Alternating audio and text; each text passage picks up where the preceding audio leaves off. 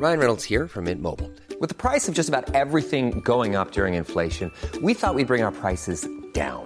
So to help us, we brought in a reverse auctioneer, which is apparently a thing. Mint Mobile unlimited premium wireless. Ready to get 30, 30, bit to get 30, bit to get 20, 20, 20, bit to get 20, 20, bit to get 15, 15, 15, 15 just 15 bucks a month. So, Give it a try at mintmobile.com slash switch. $45 upfront for three months plus taxes and fees. Promo for new customers for limited time. Unlimited more than 40 gigabytes per month. Slows. Full terms at mintmobile.com.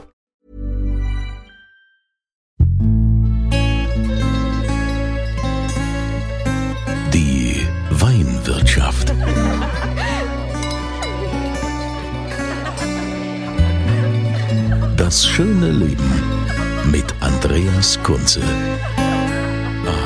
Herzlich willkommen in der Weinwirtschaft und das zu einer schwierigen Zeit, in Zeiten von Corona. Ähm, Wir dürfen uns persönlich ja nicht treffen oder es wird eben darum gebeten, dass wir möglichst soziale Kontakte meiden. Das machen wir natürlich auch hier in der Weinwirtschaft und sind jetzt quasi über Datenleitung verbunden. Und zwar mit dem Weingut Jülk, mit Johannes Jülk in Schweigen-Rechtenbach. Das ist an der südlichen Weinstraße, beziehungsweise direkt an der französischen Grenze. Und äh, da können wir auch gerade mal auf das aktuelle Geschehen eingehen. Denn Johannes, ihr habt ja Weinberge auf der französischen Seite. Wie sieht denn da jetzt euer Alltag aus? Ja, das äh, äh, wirft uns vor Herausforderungen. Äh, geschlossene Grenze oder Grenzkontrolle, das kennt man ja als, äh, als meine Generation nicht mehr in dem Sinne. Ähm, das äh, ist alles noch vor EU ähm, und heute ist quasi wieder zurück in, äh, na, in die Vergangenheit zurückgeschmissen. Wir haben Grenzkontrolle, sprich äh, selbst in den Weinberge, äh, Polizeihubschrauber gestern, also volles Programm. Die äh, deutsche Polizei will verhindern, dass die Franzosen rüberkommen. Und äh, ja, was machen der Pfälzer, was macht der Schweigener Winzer? Wir dürfen in unsere Weinberge ähm, natürlich mit äh, Passagier Passierschein, den mussten wir ausfüllen.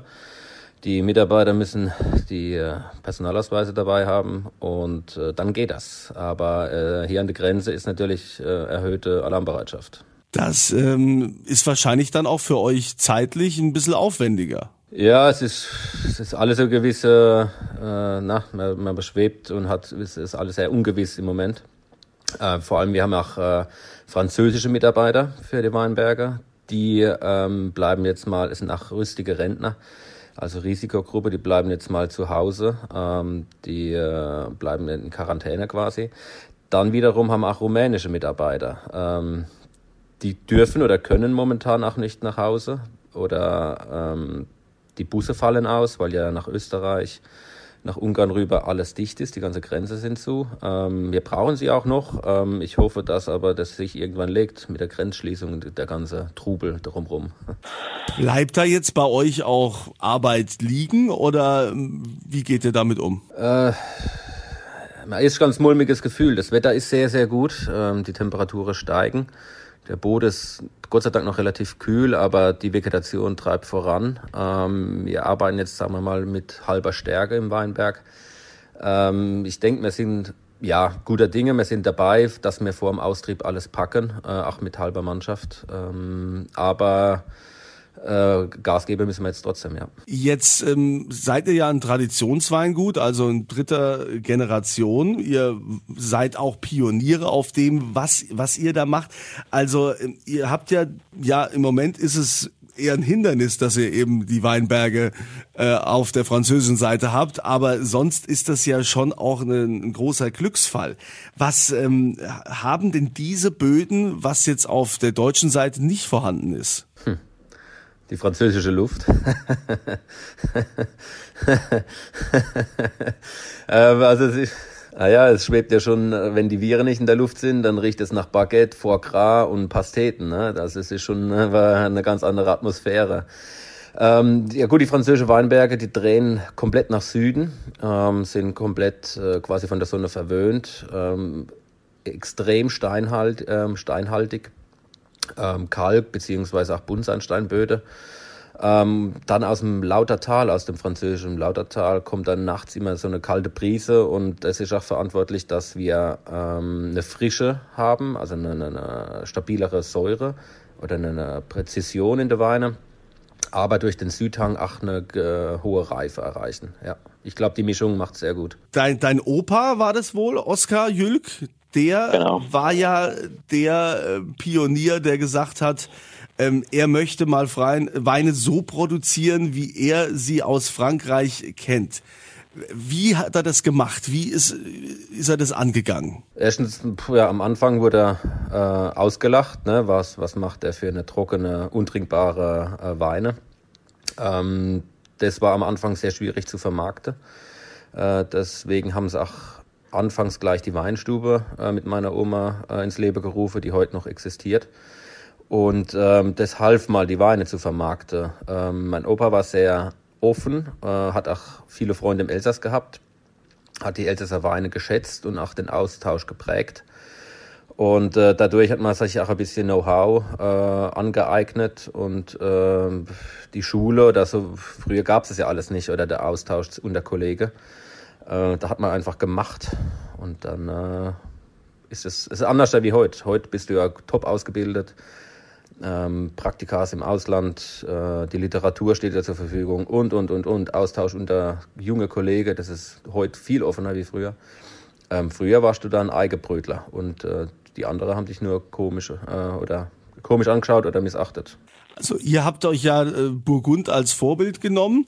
Das heißt, ähm, die Rebstöcke, die da sind, die sind auch aus dem Burgund. Mein Vater hat eine, schon eine große Hingabe für die Rebsorte ähm, entdeckt. Ähm, ich bin heimgekommen und habe schon ein gewisses äh, Portfolio an Rebe und alte Rebstöcke zur Verfügung gestellt bekommen. Also ich konnte heimkommen, bin heimgekommen und konnte schon arbeiten und loslegen. Und das war ein, großes, ein großer Vorteil. Am Anfang habe ich, ich habe das Liebe gelernt, Spätburgunder, auch in, in Burgund jetzt. Aber ähm, die ganze Leidenschaft das hat sich erst entwickelt. Das kam nicht von heute auf morgen. Ähm, dann, das, man, man, muss sich eintrinken, ne? Jede Flasche Wein hilft da. Und äh, ach, mit der Familie gerade und immer mit Blick nach Frankreich. Gerade meine Brüder sind jetzt nicht unbedingt jetzt hier im Weingut äh, beschäftigt, aber am Tisch mit trinken wollen sie auch immer. Und äh, gerade der Austausch untereinander und die, der Weitblick und äh, man muss auch mal eine teure Flasche Wein kaufen um zu sehen, was, was die Rebsorte alles kann oder was ist möglich, was ist, welche Preise werden erzielt, ist das gerechtfertigt. Und das hat mich immer fasziniert und auch, dass Pinos eine Herkunft zeigen können und eine Stilistik und eine Handschrift äh, super transportiert und da bin ich von Flasche zu Flasche immer mehr in den Bann gekommen. Das ist ja tatsächlich äh, das große Thema hier bei, äh, bei unseren deutschen Winzern. Da war ich jetzt letztens auch auf einer Verkostung, äh, dass ja immer wieder gesagt wird, die Burgunder, die Franzosen, die rufen da Preise auf. Also mein lieber Mann, da geht's so ab 100 Euro los und äh, kennt in die Höhe keine Grenzen. Dagegen sind ja die Deutschen richtig äh, günstig. Ähm, aber wie ist das jetzt mit der Qualität? Ich meine, äh, wenn schon dein Großvater sich so an Frankreich orientiert hat und es wird immer von den Franzosen und von Burgund geredet, machen die Franzosen tatsächlich den besseren Wein? Äh, momentan ja. Ähm, ich glaube aber, dass wir Deutsche auf einem sehr guten Weg sind. Äh, es ist natürlich noch Pioniersarbeit.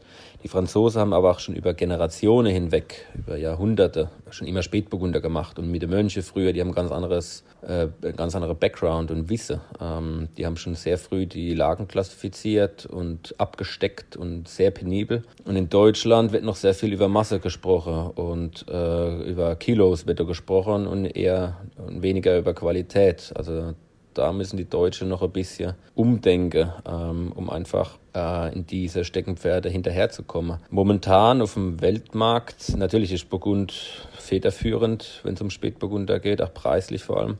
Es gibt aber auch viel Schrott in Frankreich in Burgund. Also man muss schon Geld ausgeben, wenn man was Ordentliches haben will. Ähm, aber ich glaube, wir ziehen da komplett, äh, wir ziehen da sehr gut hinternach. Also es gibt da sehr viel bekannte Pfälzer Spätburgunderbetriebe, die äh, schon Fußstapfen gemacht haben, sehr große Fußstapfen bereitet haben. Und gerade in London oder in, in, doch in London hauptsächlich ist ein sehr großes internationales Publikum. Und da zieht der Spätburgunder aus Deutschland Preis-Leistung. Das äh, wird sehr, sehr gut angenommen in der gehobenen Gastronomie. Ähm, aber dann kommt auch England, äh, dann kommt äh, genauso Belgien, Holland, äh, Skandinavien ist sehr offen gegenüber deutscher Spätburgunder. Ähm, das ist nur noch eine Zeitfrage. Natürlich müssen wir unbedingt hinterherziehen, qualitativ, nicht über Kilos. Ähm, da müssen wir in den Köpfen vieler deutscher Winzer noch einiges mm, ich hoffe, dass wir da noch äh, viel ändern können. Ja. Jetzt äh, hattest du ja das Glück, dass äh, du von deinen Eltern her äh, die Möglichkeit bekamst, dass du ein ähm, bisschen in der Welt rumgekommen bist, dass du auch letztendlich äh, die Top-Weingüter hier bei uns in, äh, in Deutschland hast kennengelernt, also auch jetzt hier in Rheinland-Pfalz, äh, sag mal Rheinhessen, nahe Mosel, an der A. Wenn du jetzt so die, die unterschiedlichen Böden siehst und ähm, das unterschiedliche Klima, was kann denn jetzt die Südpfalz besser als die Nahe zum Beispiel? Ja gut, es ist recht simpel. Nahe ist Riesling par excellence und äh, Südpfalz ist Burgunder. Sprich äh, Weißburgunder, Chardonnay und Spätburgunder. Da sind wir auch ja, da haben wir nur noch einen harten Gegner, das ist Baden. Die sind tête-à-tête. Da gibt es auch eine, äh, eine dynamische junge Weinstilistik aber das ist unser Stil, das, ist, das können wir. Dann wollte ich jetzt nochmal kurz sagen, für alle, die jetzt gerade noch hier zuhören, ich verlose ja auch immer Weine in diesem Podcast, äh, diesmal vom Weingut Jülk aus Schweigen-Rechtenbach und da gilt es einfach ins Formular auszufüllen, da geht ihr auf podcast.kunze.tv und die Frage, die es da zu beantworten gilt, also ne, zum aktuellen Podcast, ist, welches berühmte Tor steht denn in Schweigen-Rechtenbach? Ne, das äh, könnte man wissen, ausfüllen und an der Verlosung teilnehmen. Johannes, jetzt ist äh, Spätburgunder Pinot ist so euer Steckenpferd und eben Burgunder, Weißburgunder, Grauburgunder. Aber Riesling macht er ja auch. Ja, wir haben noch äh, Weinberger von meinem Opa. Ich habe auch schon, äh, schon Herzblut für Riesling. Aber von der Wahrnehmung von der Öffentlichkeit ist immer Burgunder ähm, heute eine größere Stelle wert. Ich habe, ich glaube, wir machen auch ganz gute Riesling. Ähm, die gehen auch ins Ausland. Also da, gerade im Ausland, ist deutscher Riesling und unter anderem auch Jülk Riesling doch schon gefragt. Was wünschst du dir denn jetzt so für die, für die Zukunft? Also ich meine, es äh, gibt ja auch jetzt in Zeiten äh, vom Klimaschutz her, wo man sagt, ja, hier Glyphosatverbot und äh, da gibt ja immer mehr Auflagen. Wie, wie geht ihr denn damit um? Ja, die Bürokratie, das wird zunehmend komplexer und intensiver. Ähm, früher, meine Oma sagt immer, früher war das Büro in einem Wäschekorb und wurde auf die Seite gestellt und einmal die Woche rausgeholt. Und heute, äh, das ist ja so komplex mit äh, Förderungen, Weinbuchführung, Löhne. Äh, es wird immer intensiver, Düngerordnung und, und, und, und. Ähm, ich hoffe, dass die Bürokratie sich ein bisschen an die Praxis orientiert.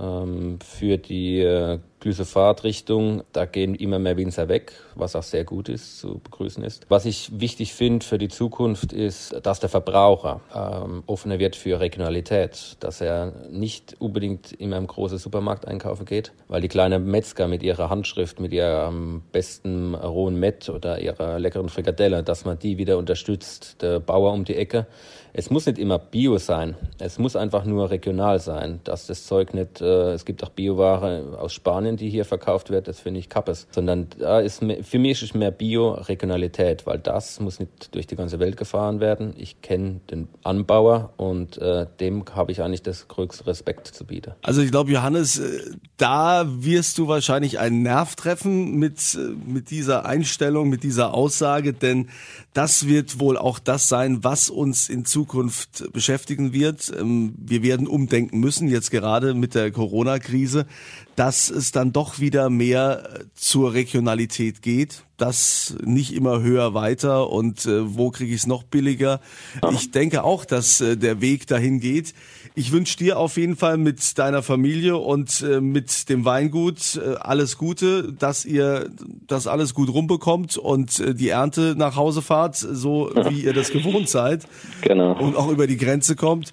Und ähm, äh, vielen Dank, äh, dass du uns einen kleinen Einblick verschafft hast. Äh, weiterhin viel Erfolg. Danke. Und damit äh, jetzt äh, für euch geht's zu meiner Weinexpertin Christina Hilker, die wieder ein paar Alltagstipps hat. Ja, liebe Grüße auch von mir. Christina, ähm, ich liebe ja die Weine aus Rheinland-Pfalz, sage ich ja immer wieder gerne. Der Rheingau, der gehört ja quasi auch zu Rheinland-Pfalz dazu, sagen wir immer so schelmisch. Aber blicken wir heute mal nach Baden. Man sagt ja immer, äh, Baden ist von der Sonne verwöhnt. Äh, was bedeutet das? Ja, Baden ist das südlichste Weinanbaugebiet in Deutschland und hat natürlich dadurch sehr viel Sonnenstunden. Ja, ist deutlich wärmer als andere, alle anderen Weinanbauregionen in Deutschland. Und deswegen kam dieser Claim zustande, Baden von der Sonne verwöhnt. Und was meinst du denn jetzt oder was wäre dein Tipp?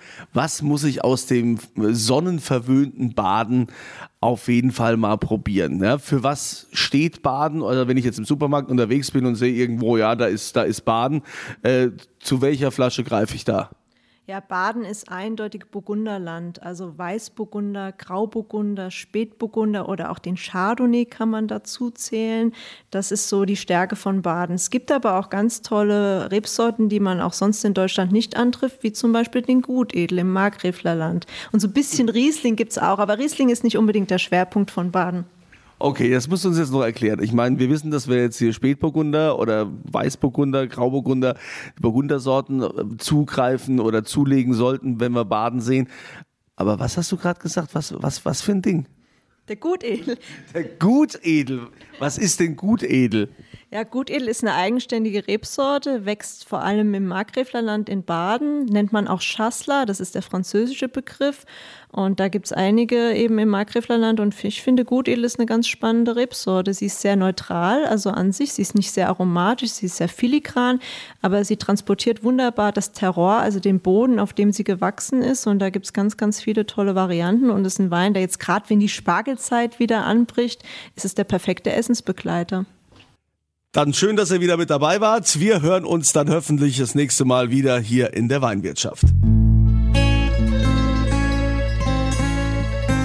Die Weinwirtschaft.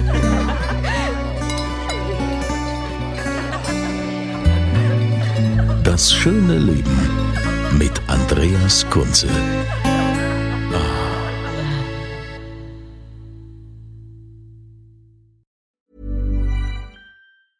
A lot can happen in the next three years. Like a chatbot may be your new best friend. But what won't change? Needing health insurance. United Healthcare Tri Term Medical Plans are available for these changing times. Underwritten by Golden Rule Insurance Company, they offer budget friendly, flexible coverage for people who are in between jobs or missed open enrollment. The plans last nearly three years in some states, with access to a nationwide network of doctors and hospitals. So, for whatever tomorrow brings, United Healthcare Tri Term Medical Plans may be for you. Learn more at uh1.com.